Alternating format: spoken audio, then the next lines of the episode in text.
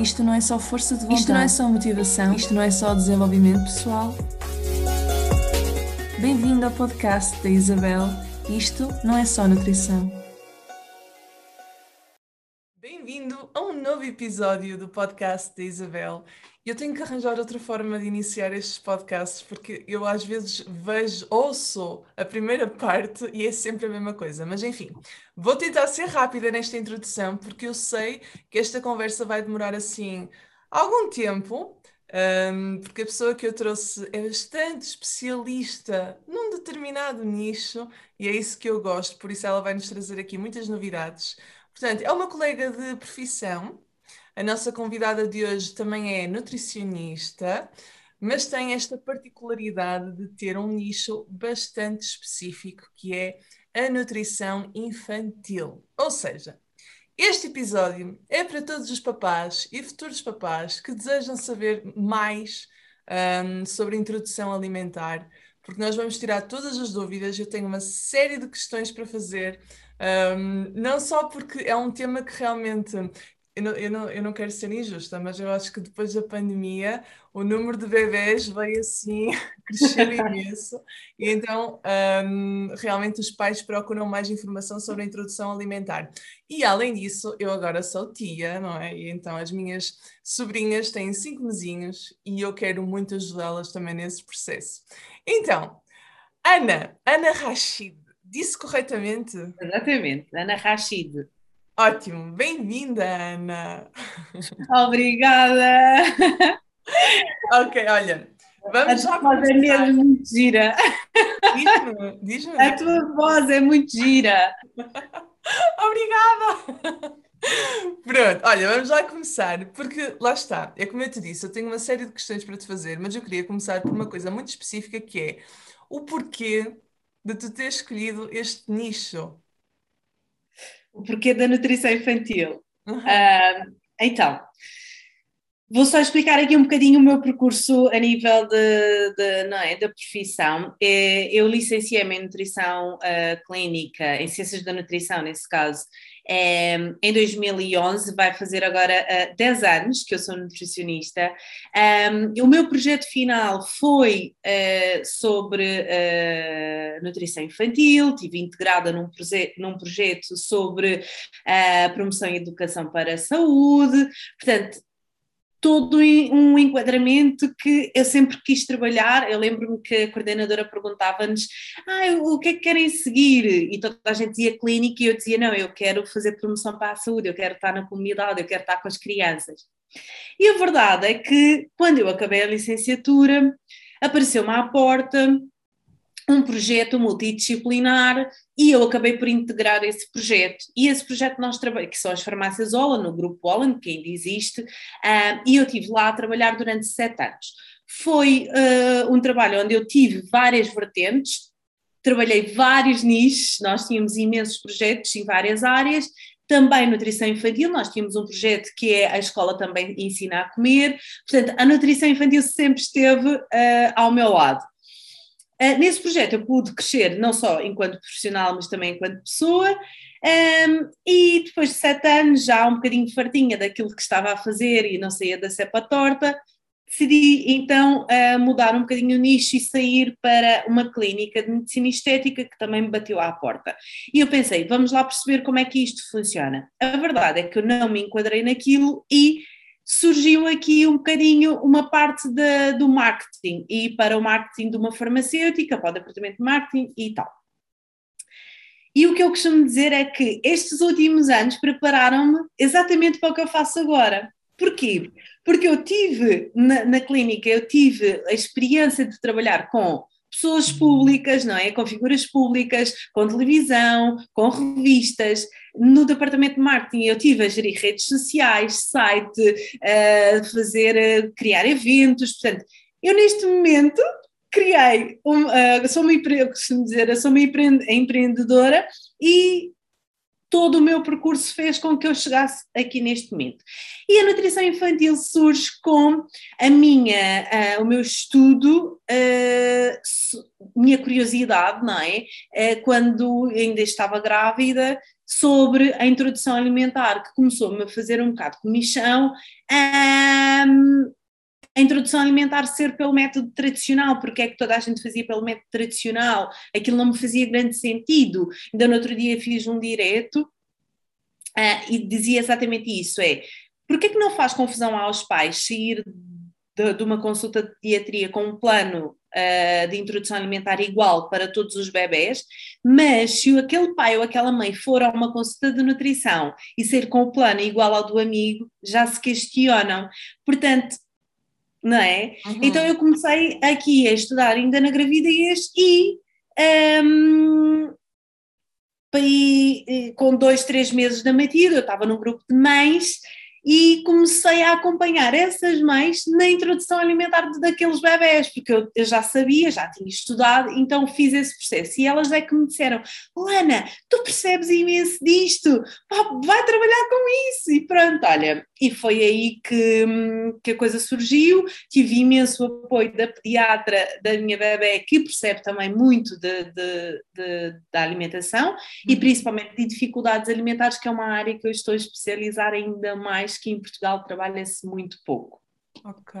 Que interessante, Ana. Olha, e diz-me, não é diz-me, ia-te dizer eu uma coisa que é o que tu disseste de que tudo o que tu fizeste até hoje te preparou para a pessoa que tu és agora, empreendedora, eh, eu relacionei-me totalmente, não é? Porque eu também tive aqui um historial em que hum, trabalhei numa empresa, não sei quem, não sei o que mais, e eu sei que isso foi uma escola para mim, para hoje em dia aprender sobre marketing, aprender sobre comunicação, aprender sobre publicidade, etc, etc, e não só apenas a nutrição. Portanto, olha, e outra coisa que eu queria falar, eh, antes de começar a série com isto da introdução alimentar, é a importância dos nichos e das especialidades, especialmente um, no nosso setor e não só na parte da saúde, porque nós não sabemos de tudo, não é? E então é bom quando nós realmente estudamos e, e nos aprofundamos sobre um determinado um, eu não queria repetir a palavra, mas um determinado nicho, um determinado, uma determinada área, porque de facto, se eu souber de tudo, às vezes também não sei de nada, não é? E, então é ótimo quando isso acontece. É verdade, é verdade. Agora, por, por, essa questão que estás a falar, eu ontem fiz uma consulta de introdução alimentar um, e a mãe já tinha feito uma consulta com uma nutricionista, porque é. Eles são é, veganos e ela foi a uma especialista, a uma nutricionista especialista em nutrição vegetariana vegana, hum. porque precisava perceber se queria então, porque ela sabia exatamente que esta não era a minha área. Ela sabia, confiou em mim a introdução alimentar, mas a parte da, eh, da, da, da, parte vegetariana confiou noutra colega. E eu fiquei mesmo, uau, espetacular! Isso é muito bom, é muito bom. E por acaso era uma das perguntas que eu tinha aqui preparada para ti.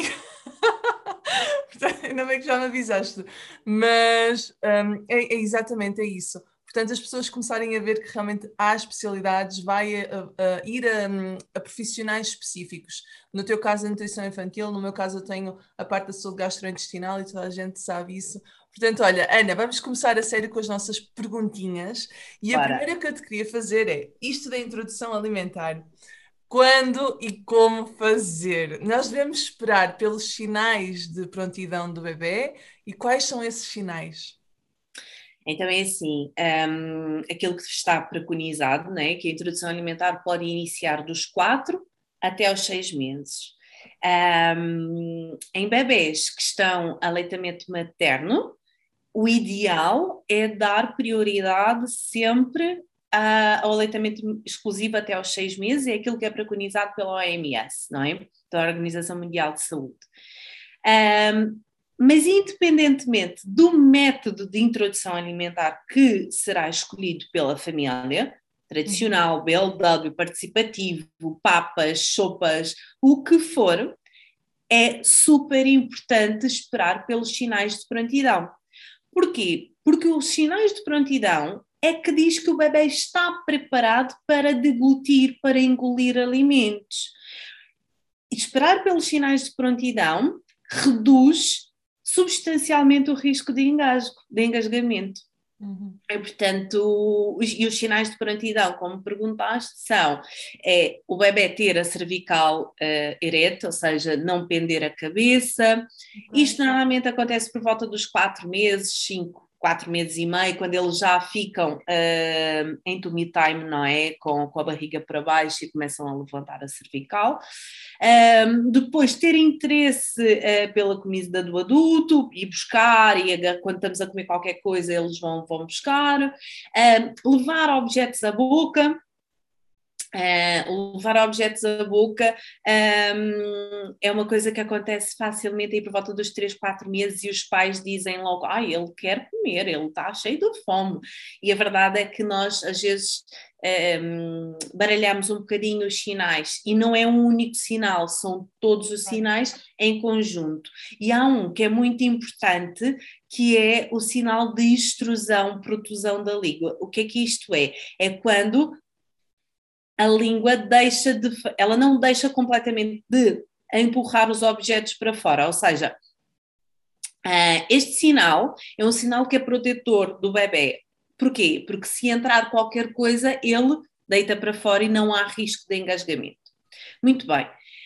Um, este sinal começa a ficar anterior à língua, começa a ficar aqui consoante nós vamos crescendo, nós adultos temos, não é? Quando uhum. estamos assim com a barriga, uh, quando estamos mal dispostos, ou quando queremos mesmo uh, vomitar, o que fazemos é enfiamos dois dedos na garganta e provocamos o vômito. O reflexo de gag é nada mais, nada menos que o reflexo do vômito e que está associado ao sinal de extrusão-protusão que ainda não está completamente diminuído.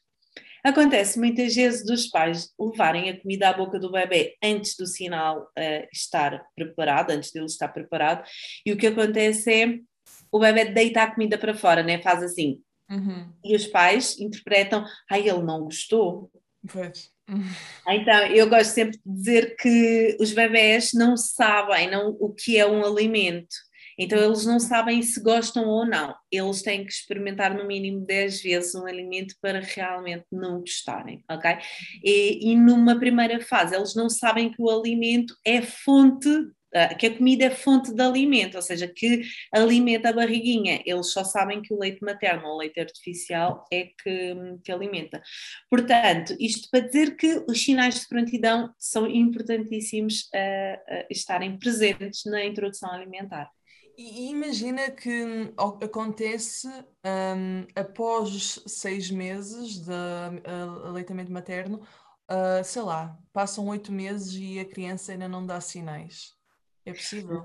Não. não? O, que, o, o que pode acontecer é ir por volta, é, imagina, há bebés que pode ser seis meses e uma semana, Okay. seis meses e 15 dias, depende muito. Uh, nos bebés que são uh, nascidos a pré-termo, não é? Os prematuros, convém fazer a idade corrigida. O que é que isto é? É quando, portanto, nasceu abaixo das 37 semanas, então um bebê, para ter todos os sinais de prontidão, uhum. provavelmente, como nasceu de pré-termo, poderá não ter todos os sinais de prontidão aos seis meses terá os seis meses e uma semana, seis meses e quinze dias, mas maioritariamente uh, tem. Portanto, a regra é sempre uh, esperar os sinais de, de, prontidão, mas sete, oito meses não. O que acontece, um, ehm, Isabel, é uh, chegar aos sete, oito meses, não estarem a comer a, a, quantidade que o adulto esperava que ele comesse. Uhum que há uma, uma expectativa muito exacerbada e é, mesmo, e é, e é esta tecla que eu estou sempre a bater, porque hum, nós devemos sempre respeitar os sinais de fome e de saciedade uh, dos bebés. Ah, que lindo! E sabes que eu também eu lido muito com a alimentação intuitiva, não é? É uma coisa. Ah, sim causa, porque também sou uh, especializada na parte de comportamento alimentar, então a alimentação consciente e intuitiva é uma coisa que eu falo mesmo muito. Então eu estou a achar incrível, porque eu quando estive a ver o teu perfil, achei incrível tu falares da alimentação intuitiva para bebés. E eu, tipo, eu tenho que entrevistar já. é verdade. E, e, ah, e, uma coisa que não disse ao início de, do percurso, porque é que também suscitou a questão, é que eu durante 10 anos, não é, digamos assim, eu sempre trabalhei a perda de peso, principalmente perda de peso em adulto, não é? É aquilo que as pessoas mais procuram a nutrição. Uh, e durante este tempo, o que eu fazia era recuperar a saciedade desse adulto. Exatamente. exatamente. E eu pensei, porquê que eu não, porquê que eu não vou trabalhar esta intuição, esta, esta saciedade desde o início, fazer com que nunca percam para que cresçam adultos uh, conscientes e saudáveis e intuitivos, não é? E é mesmo isso, olha, é, o que eu estou sempre a dizer é, nós em crianças, nós somos super intuitivos, não é? Mas à medida que nós vamos crescendo, vamos perdendo essa, essa intuição dos sinais de fome e de saciedade. E muitas vezes acontece por causa da, daquilo de, por exemplo, a criança está a comer e o pai só sai da mesa quando acaba de o prato até ao final. Isso é terrível! facadas no meu coração. Exatamente, terrível, não dá. Ele sabe quando parar e sabe quando voltar, e se daqui é a duas horas quiser comer outra vez, tudo bem. Está tudo bem. E há um exemplo muito, muito simples que é: imagina, tu quando estás constipada, não te apetece comer porque não sentes o sabor, não é? Mas como tu és adulta, está na hora do almoço, estás em família, vais almoçar. Hum. E os bebés quando estão doentes, não querem mesmo comer. E nós achamos que eles têm que comer para recuperar energia. E a verdade é que é completamente o contrário, é respeitar exatamente quando eles querem comer, mesmo estando doentes, obviamente, não estamos a falar de. Os doentes depende da doença, não é? Obviamente, uh, mas estamos a falar de uma virose, de uma constipação, uh, os estarem ranhosos, estamos a falar de coisas muito simples uhum. e que uhum. faz facilmente uma perda de uma, uma inapetência, uma perda de apetite que deve ser respeitada. Exatamente, exatamente. Olha, e tu há pouco falaste sobre uh, a forma de introdução, o BLW, papinhas, e tu disseste que uh, depende do que o pai ou a mãe quiserem, mas já assim, tu aconselhas especificamente algum ou há...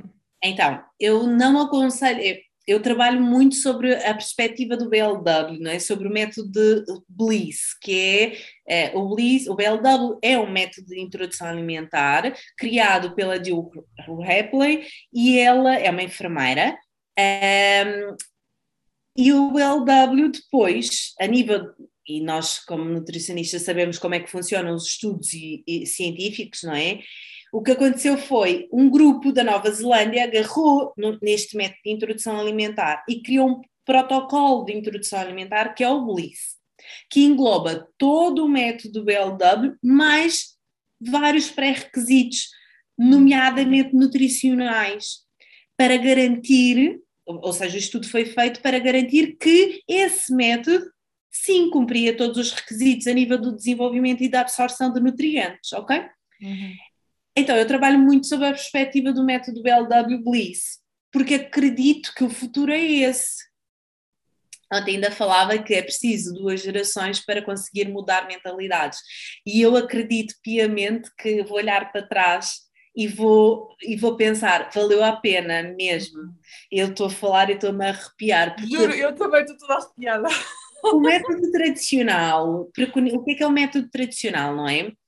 É, iniciar, para, o que acontece normalmente é bebés que estão a aleitamento artificial, a leite artificial, os pediatras ou médicos, os mais tradicionais, aconselham logo as sopas e as papas ou as sopas e as frutas, tudo passado logo aos 4, 4 meses e meio, ok? E depois ir evoluindo a textura e ir gradualmente introduzindo vários outros alimentos, nomeadamente a carne e o peixe, só que tudo gradual, ou seja, a carne seis meses, ao, o peixe aos oito meses. Eu confesso que eu não sei a ordem certa porque eu nunca nem não sequer faz. estudei o método tradicional e não trabalho mesmo, porque a mim não uhum. se justifica. Um, porque acredito que o método tradicional é um método que é completamente arcaico está completamente desconectado do processo de desenvolvimento do bebê. Não é? Um, uhum. e não respeita nem os sinais de prontidão, nem os sinais de saciedade. Isso para dizer uhum. que ele próprio está fora, uh, uh, está desatualizado e quem trabalha com o método tradicional também está desatualizado. Porquê? Porque hoje em dia a recomendação é não atrasar a introdução de nenhum alimento justamente para aproveitar aqui a janela imunológica para evitar e reduzir o desenvolvimento de algumas alergias. Hum, então, se eu só vou introduzir o peixe aos 7, 8 meses, não é? Está completamente desconectado daquilo que está uh, uh, preconizado neste momento. Portanto, eu acredito piamente que uh, a evolução vai acontecer. Isso é ótimo, isso é ótimo. Olha uma coisa, para quem não sabe, o, em que é que consiste, assim, resumidamente, o BLW disse? Então, um, é o bebê é parte completamente ativa do processo, ok? A premissa BLW uhum. é nunca dar comida à boca do bebê. Isso é uma premissa BLW, ok? Um, e o bebê é que vai agarrar os alimentos e levar à boca, independentemente se é alimentos inteiros, se é alimentos mais uh, moles, ok? É o bebê que explora. Porquê? Porque aprender a comer faz parte do, do desenvolvimento. Um, eu para, na próxima semana vou estar a falar disso num direto. Uh, os bebés aprendem uh, as texturas, uh, os sabores, os cheiros pelas, pela mão e, portanto, precisa mesmo explorar esta parte das mãos para então aprender a comer.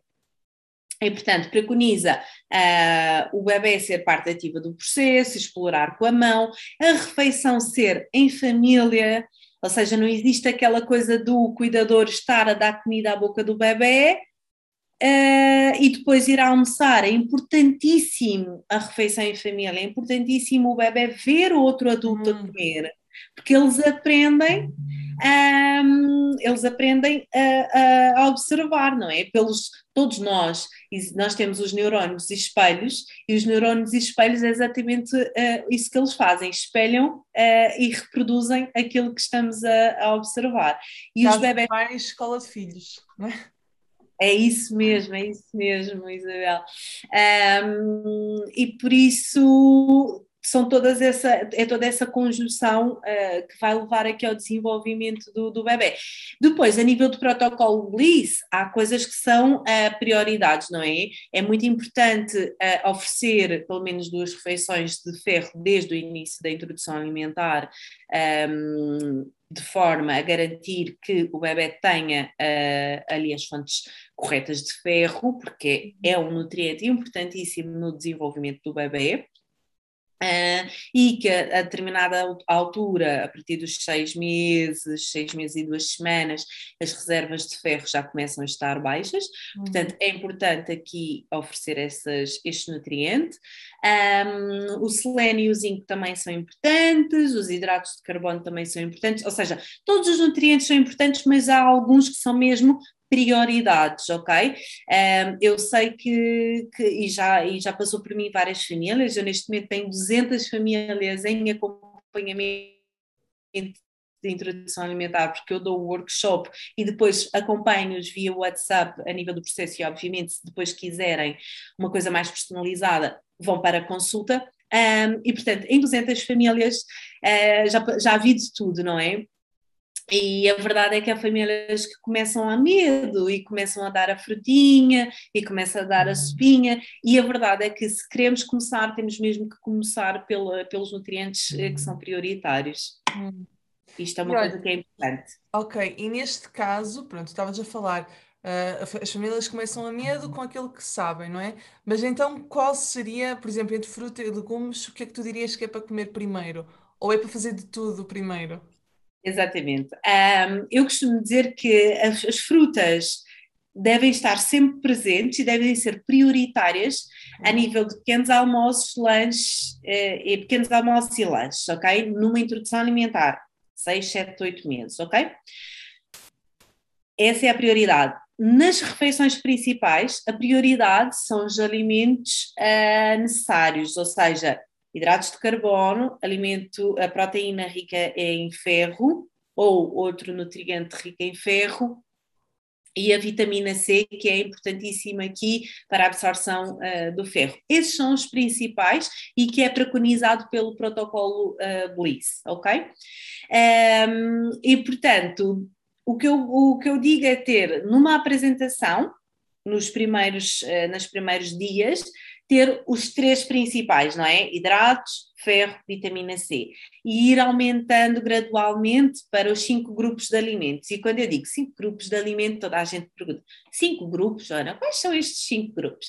Então, eu separo, não é? Nós temos hidratos, proteína, gordura, e depois temos um, as leguminosas. Uhum mas eu aqui a gordura, ela não entra nos cinco grupos apresentados no prato, ou seja, entra hidratos, proteína, leguminosas, depois eu separo pelos vegetais verdes folhosos hum. e as, as, as, os legumes propriamente ditos, não é? A beterraba, a berinjela, a couve-flor entra nos vegetais verdes folhosos, apesar de serem, serem ser branca. Uh, portanto, eu separo nesses cinco grupos, ok? De forma a garantir a apresentação de todos os nutrientes e a mais variada apresentação a nível de nutrientes. Ok, isso é muito interessante, não fazia ideia. Olha, e a nível de. Para, tu há bocadinho falaste sobre as reações alérgicas. Sim. Portanto, neste caso, nós não devemos introduzir gradualmente, devia ser gradualmente ou com espaçamento para monitorar? Não há regras. Como? Não há regras, ok? Uh, depois, obviamente, cada profissional trabalha de uma maneira e eu acho que é aqui que surgem muitas dúvidas para, para as famílias, mas o que está preconizado é não atrasar a introdução de nenhum alimento e eu descomplico muita coisa que é, oh Ana, mas se eu apresentar o amendoim eu posso apresentar, porque eu estou a falar aqui de alimentos que são mais propensos a desenvolver alergias, há uns que são mais que outros, não é? Apesar de, de todos os alimentos serem potencialmente alergénicos. Um, então, oh Ana, mas eu vou apresentar o amendoim no mesmo dia que apresentar o ovo? Tudo bem, mas se calhar se formos falar com o alergologista, ele vai pedir para que faça essa apresentação três dias depois a verdade é que se isso acontecer, nunca mais o bebê está exposto a uma grande variedade de alimentos e de nutrientes. Portanto, é descomplicar e ir apresentando uh, os, os alimentos consoante a família vai comendo também. E no caso de uma reação adversa, que é que se faz? No caso de uma reação alérgica, não é? As reações alérgicas, em, prima, em primeira mão, nunca são muito exacerbadas, ou seja, Enquanto num adulto que tem alergia ao marisco pode fechar a glote, uma primeira uh, uh, reação alérgica num bebê nunca vai logo fechar a glote, nunca vai ser assim. As, as alergias mais habituais são aquelas, uh, são as urticárias, uh, manchas avermelhadas à volta da boca. Eu não sou especialista em alergologia, eu sei que há uma colega nutricionista que só faz alergia alimentar, uh, portanto, já convidei para um direto, vamos ver. Um, também é outro nicho, hein, Isabel? Uhum. Porque é uma, é uma área muito complexa e que eu acho que é importante esse nicho também. Sem dúvida, sem dúvida. Okay. Deixa-me só fazer aqui uma notinha. Aliás, perguntar-te: esses diretos que tu fazes ficam guardados? Ficam todos no, no IGVT, sim. Ok, portanto, ficam no perfil da Ana, que vão lá seguir. Qual é o teu uh, Instagram, Ana? Ana underscore Rashid. Ana Rashid eu, lá eu vou deixar isso na, na, descrição, porquê? Porque este episódio nós estamos a gravar agora, mas isto só vai sair mais à frente, por isso quando sair o episódio vão ao IGTV da Ana rever ali os diretos, porque realmente tu vais fazer aqui coisas muito interessantes. Um, outra coisa que eu te queria perguntar, tu, tu fazes então estes workshops, estes cursos, não é? De quanto em uhum. quanto tempo? Então, os workshops uh, acontecem todos os meses, uma vez por mês. Um, e os, agora eu lancei recentemente um curso que é um curso que é presencial, que é uhum. diferente porque engloba as várias etapas do desenvolvimento do bebê, ok? Um, e esse vai, agora vai acontecer a primeira edição e ainda não sabemos quando é que vai acontecer a segunda edição. Mas os workshops acontecem mesmo todos os meses, uma vez por mês.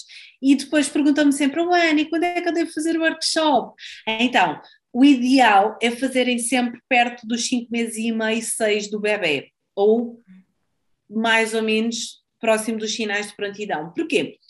Porque existe um acompanhamento via WhatsApp, não é? Portanto, se tu fizeres uh, com o teu bebê, por exemplo, aos 4 meses, quando tu iniciares a introdução alimentar efetivamente, já estás a perder o acompanhamento.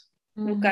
Obviamente, eu alargo sempre o tempo de acompanhamento, eu nunca fecho os grupos porque gosto e gosto de acompanhar os bebés, uh, mas é importante ter a noção deste deadline para ser uh, mais fácil e melhor absorvida a informação. Claro. Esse acompanhamento que tu fazes pós-workshop é durante quanto tempo? Três meses. Três mesinhos, ok, isso é excelente. Ótimo.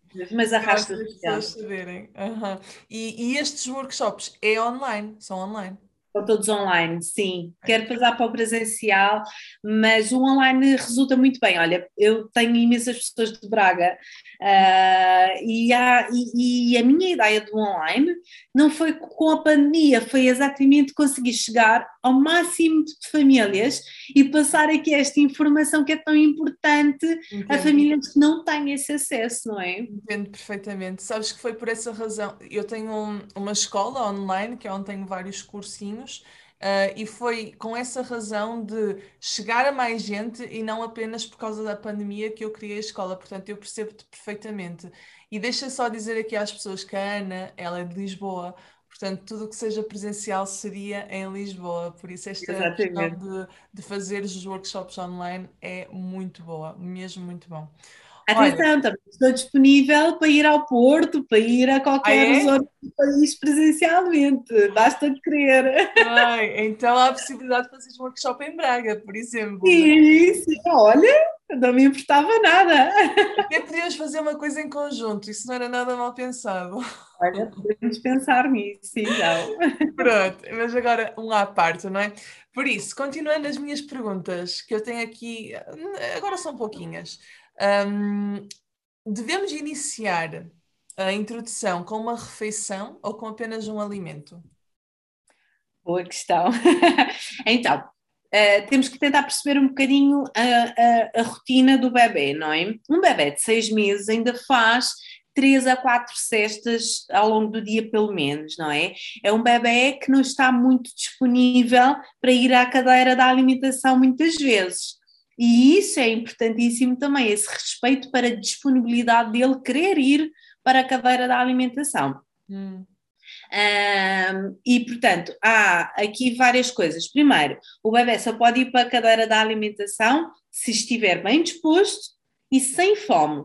Como eu disse logo ao início, os bebés não identificam o alimento como fonte uh, de energia. Portanto, se ele vai para a cadeira da alimentação com fome, ele não vai explorar os alimentos, porque ele não sabe que aquilo uh, enche-lhe a barriguinha, não é? Hum.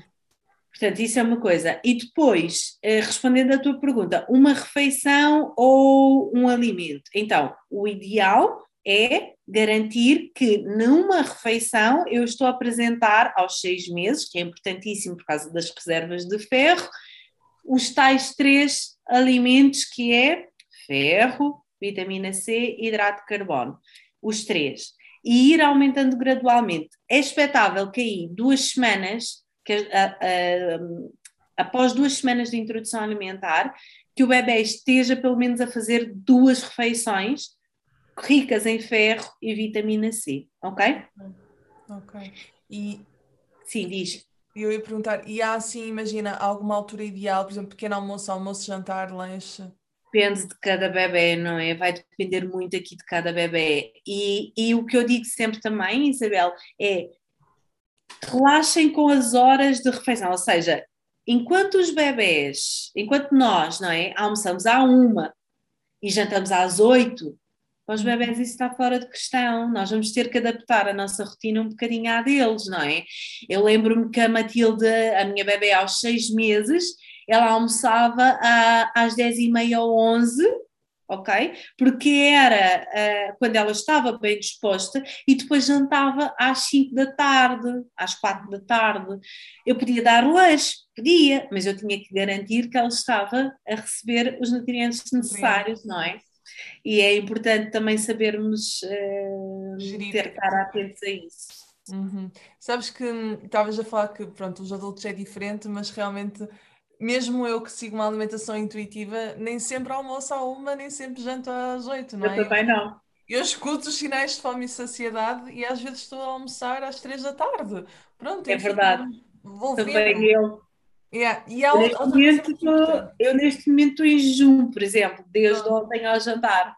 Exato. É, é assim, vamos seguindo e vamos vendo como é que funciona melhor para nós. A única coisa que, porque hoje em dia está na moda falar da alimentação intuitiva para os adultos, a única coisa que nós temos de ter em consideração é honrar a saúde, portanto, respeitar o nosso corpo, porque há pessoas que realmente, por exemplo, não funcionam os intestinos, não funciona nada na, de, de jeito no corpo e a pessoa continua a ouvir os sinais de fome e saciedade. Portanto, se eu estou a ouvir os sinais de fome e saciedade, não estou, por exemplo, a comer, mas há alguma coisa no meu corpo que não esteja a funcionar, então eu já não estou a honrar o meu corpo. Então aqui tenho que rever as minhas refeições e as minhas rotinas, não é? Portanto, é da mesma forma para os adultos, neste caso. É isso mesmo. Olha, um, e quando é que se deve um, introduzir uma segunda refeição? Também é estar atento e ver quando o bebê começa a. É, é exatamente, estar atento, mas idealmente não atrasar muito, porque ele precisa destas duas refeições, não é? Ricas em ferro e vitamina C, de forma a garantir a absorção de ferro e não deixar que as reservas uh, vão, a, vão abaixo. Portanto, mais tardar na segunda semana de introdução alimentar, já estará a apresentar uh, duas refeições. Hum. Consegues dar-me exemplos para as pessoas que não sabem de, por exemplo, fontes de ferro para o bebê e fontes de vitamina C?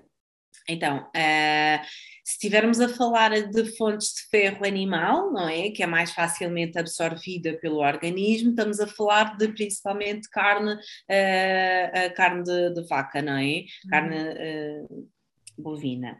Portanto, e, e, aí é uma questão aqui engraçadíssima que é, e, que eles perguntam, oh Ana, mas aos seis meses eles não mastigam e não vão engolir a carne. É verdade, mas estão a chuchar a carne. Uhum. E o suco retirado, não é? O suco que sai da carne é o suficiente para manter ali a absorção de ferro. Ok? okay? Uh, portanto, nós temos aqui uh, a carne e depois temos fonte de vitamina C, umas gotas de limão, por exemplo, nem precisa ser umas gotas de limão, meia rodela de limão é o suficiente e eles adoram limão. Limão faz parte do top 5 dos alimentos preferidos na introdução alimentar. Limão, brócolis, manga, banana, são alimentos que eles gostam bastante. Mas fonte de vitamina C, fácil, limão, laranja, temos aqui facilmente uh, durante o ano inteiro, digamos assim, porque depois eu preconizo muito comer os alimentos da época. É muito importante, porque nós não podemos falar de uma alimentação saudável sem falar de uma alimentação sustentável, não é? Uhum. Uhum. Uh, depois nós temos aqui uh, as, os vegetais verdes folhosos, todos os tipos de couve têm bastante uh, ferro e também no, na sua composição também tem vitamina, tem vitamina C, só que os, tem mais vitamina C do que ferro nos vegetais verdes folhosos, nas couves. Só que a vitamina C, eu costumo dizer que é ela é muito volátil, ou seja, qualquer método de confecção vai degradar facilmente, não é? A vitamina C. Portanto, esses vegetais, uh, as, as couves principalmente, devem ser uh, oferecidas em cru, bem picadinho, misturada, por exemplo, no arroz. É uma opção. E depois, as fontes de ferro vegetal, nós temos todas as leguminosas, uh, que podemos introduzir aqui desde os seis meses, na sua forma e textura correta. Um, sendo que o, o, ferro vegetal deve sempre ser apresentado junto de uma vitamina C para ser absorvido, que ele não é absorvido sem a vitamina C. Sim, sim. E neste caso as leguminosas demolhadas. Exatamente. O ideal é comprar as leguminosas secas, isso no ambiente perfeito, não é? Porque tu, melhor do que eu sabes, a nível de intestino, as leguminosas causam determinadas flatulências uhum. e se eu comprar elas uh, em seu formato in natura, não é? Secas, demolhar em casa, fizer a demolha correta, uh, o método de confecção correto, menor probabilidade eu vou ter de desenvolver essa flatulência. Uhum, uhum. Um, Obrigada por estas dicas maravilhosas. Eu ia a minha última pergunta que eu tinha aqui anotado era, no fundo já me disseste que não é tua área, que era a tua opinião sobre a alimentação vegetariana barra vegan no que diz respeito à introdução alimentar. Ah, mas tenho, a opinião tenho, apesar de não fazer, não ser especialista em alimentação vegana, não é? Ou seja, se um bebê quiser iniciar uma introdução alimentar vegana e tiver que, obviamente, eu sei uh, as diretrizes, os, os suplementos e os nutrientes que são preconizados e que não devem faltar, mas eu aconselho sempre fazer uma consulta de nutrição com alguém especialista numa alimentação uh, vegana, ok? Uh, a minha opinião em fazer uma alimentação vegana, 100% de acordo. Eu acho que nós devemos reduzir ao máximo. O consumo de proteína animal, não só bebés como os adultos, não só pela saúde como pelo planeta, ok? Uh, e sim, os bebés têm grande benefício em fazer uma alimentação com menor uh, nutriente derivado uh, da animal. Uhum. Portanto, sim, quanto mais frutas e legumes, mais comida de verdade, mais verdes. E olha, fazendo aqui também uh, um, uma associação à minha área, digamos assim. Eu sou vegetariana também há cerca de 11 anos e um, não é por isso que eu também estou que eu digo às pessoas, olha, tu devias ser vegetariano. Não é nada disso, mas a verdade é que nós sabemos que no que diz respeito à saúde gastrointestinal, Uh, os cinco grupos alimentares que alimentam as nossas bactériazinhas boas são todos de origem vegetal. Não significa que tenhamos todos que nos tornar vegetarianos, mas temos que assegurar que eles existam diariamente. E estes cinco grupos, rapidamente, são os hortícolas, as frutas, as oleaginosas, que são sementes e frutos gordos, as leguminosas e os cereais integrais. Portanto, isto é o que vai alimentar, que no fundo é fibra, não é? Vai alimentar as nossas bactérias. Portanto, só há uh, benefícios e quem disser o contrário precisa de se atualizar, porque hoje em dia nós temos, eu estou a dizer isto com 100% de certeza, porque porque quando eu lancei a escola, um, a minha escola, Ouve o Teu Corpo, eu lancei um curso, que é o curso de, de Introdução à Alimentação Vegetariana e Vegan, e nesse curso, para fazer esse curso, eu tive que me atualizar nos estudos dos últimos cinco anos, então foi assim um mês intensivo à procura de estudos, estudos, estudos, para uhum. conseguir responder a todas as questões, e isto eu fiz em fevereiro deste ano. Estamos, pronto, este episódio vai ser lançado mais ou menos em novembro de 2021, portanto foi em fevereiro, portanto está tudo atualizado, portanto eu sei que se a pessoa, se o profissional diz alguma coisa que não, não, não a alimentação vegetariana não sal, salvaguarda Y, X ou Z, precisa de se atualizar. Ponto. Completamente. Pode haver, pode haver de realmente a pessoa pode precisar de algum tipo de suplementação, etc, etc, mas hoje quase toda a gente precisa de suplementação. E claro. eu dou o exemplo da vitamina B12, não é? Muitos omnívoros por aí que têm a B12 bastante baixa. baixa. É? é? verdade, é verdade. Mas, é, mas isto é um mito, Isabel, que existe que as pessoas que são veganas têm que ter maior atenção à alimentação, o que é uma coisa completamente hum, errada. Porquê? Porque tanto uma alimentação vegana como uma alimentação normal, composta por todos os nutrientes e uh, com base animal também, precisa de ter também maior atenção, porque se eu não tiver atenção no que eu ando a consumir diariamente, eu posso não estar a consumir todos os nutrientes necessários. Uhum. Uhum. Portanto, não é só a vegana, isto é um mito que existe, não é? Temos que tentar também desconstruir um bocadinho. Sem dúvida. Olha, Ana, obrigada. Gostaste? Eu. Ótimo. Tens mais alguma coisa que queiras acrescentar ou achas que falamos de tudo? Eu acho que falamos, eh, falamos de tudo, sim, sim. Ah, eu queria só acabar, eu estava, um, ehm, nós falamos sobre as alergias, sobre os sintomas sim. que pode acontecer, e eu não fechei uh, o assunto que é, um, ehm, numa primeira exposição ao alimento alérgico, que causa alergia, não poderá não ser exacerbada, ok? Mas há uma segunda exposição poderá ser. Então, sempre que um bebê tenha uma reação alérgica, ok? E os pais ainda não identificaram o que é o alimento que causou a alergia, é dirigir-se ao pediatra, dirigir-se ao alergologista e fazer os testes todos possíveis e necessários. E não fazer testes em casa. Ou seja, ah, fez reação ao ovo, amanhã vou oferecer ovo outra vez para ver se, como é que corre. Nunca façam isso sem supervisão médica, está bem? Ok, ok, isso é super é importante. Notinha aqui. Eu, é, é, é, verdade, e fiz um direto com a doutora Marta eh, Chambel, está no, no IGVT no meu Instagram também, podem assistir sobre alergologia, sobre alergologia sobre um, uh, eh, as alergias alimentares e ela explica um bocadinho sobre, sobre isso também. Excelente, excelente Ana, obrigada. Agora sim, está tudo? Agora está tudo. Eu tenho uma última pergunta muito rapidazinha, sim. que é para humanizar o episódio. Eu faço sempre isto com todos os convidados que é, eu quero que tu me digas três coisas que tu aprendeste sobre ti própria nos últimos meses, recente, portanto, último mês, últimas semanas, sendo que uma delas deve ser sobre alimentação. Ok. Aprendi que. Bem, isto vou-te vou explicar. É, mãe em pós-parto, que eu hoje já não me sinto em pós-parto, eu até falei recentemente sobre isso, uh, há muitas transformações eh, quando somos mães, ok? Uh, eu aprendi a colocar-me no lugar do outro, que era uma dificuldade que eu tinha muito grande, e quando nós trabalhamos com famílias, é muito importante colocar-se no lugar do outro e ouvir. Uh, com a alimentação, o que é que eu aprendi?